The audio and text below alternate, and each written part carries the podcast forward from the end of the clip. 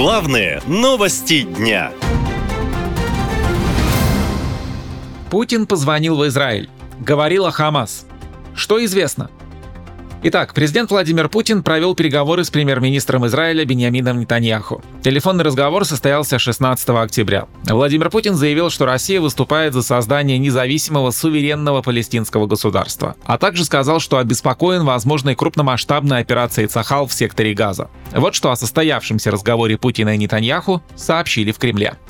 Владимир Путин выразил искреннее соболезнование родным и близким погибших израильтян, акцентировал решительное неприятие и осуждение любых действий, жертвами которых становится гражданское население, в том числе женщины и дети. Это был первый прямой контакт Путина и Нетаньяху после массированной атаки Хамас на Израиль 7 октября. Пресс-служба Кремля отмечает, что в центре обсуждения была кризисная ситуация, сложившаяся в результате резкого обострения палестино-израильского конфликта. А вот что о разговоре Путина и Нетаньяху говорится в заявлении канцелярии главы израильского правительства. Премьер-министр ясно дал понять, что Израиль подвергся нападению мерзких и жестоких убийц, вступил в войну решительный и сплоченный и не остановится, пока не уничтожит военный и правительственный потенциал Хамас.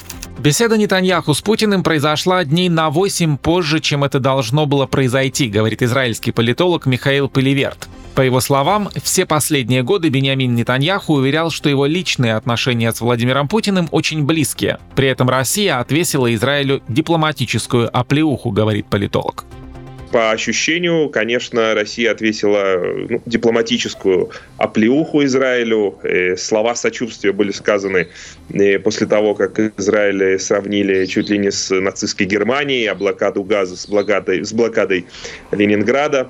И поэтому сейчас мы, э, скажем так, э, понимаем, что ожидать от России какого-то э, какого-то содействия на том уровне, на, на котором мы это ожидаем от Соединенных Штатов, нам не приходится. По словам политолога, Нетаньяху удавалось сохранять теплое общение с Путиным. Но атака Хамас положила конец хрупкому союзу между Россией и Израилем. Как известно, после вторжения Хамас на территорию Израиля Россия призвала стороны прекратить огонь и вернуться за стол переговоров. Владимир Путин неоднократно критиковал Израиль за операцию против радикалов Хамас. В частности, он заявил о занятии Израилем исконно палестинской земли и предлагал создать государство Палестина со столицей в Восточном Иерусалиме Иерусалиме. В ответ представители Хамас благодарили главу Кремля за такую позицию. Многие из высокопоставленных лиц Хамас, военизированной палестинской группировки, контролирующей сектор Газа, иногда появляются в средствах массовой информации, скрывая лицо под маской. А несколько влиятельных членов правления организации и вовсе провели большую часть своей жизни, скрываясь от израильских спецслужб. Что, впрочем, не помешало по меньшей мере двоим из них быть принятыми в России на самом высоком уровне, отмечают эксперты. По их словам, Россия избегает осуждения Хамас. Его нет ни в резолюциях, ни в публичных заявлениях. Это традиционная постсоветская позиция России, говорит политолог Михаил Пелеверт. Россия вообще использует э, у меня, как у израильтянина, вызывающее э, очень большую злость э, такое выражение, словосочетание, как радикальная организация Хамас, хотя речь идет о, тем более после субботних событий, о террористической организации Хамас. Ну, здесь, наверное, я не скажу ничего нового. Это, скажем так, традиционная еще постсоветская такая позиция России.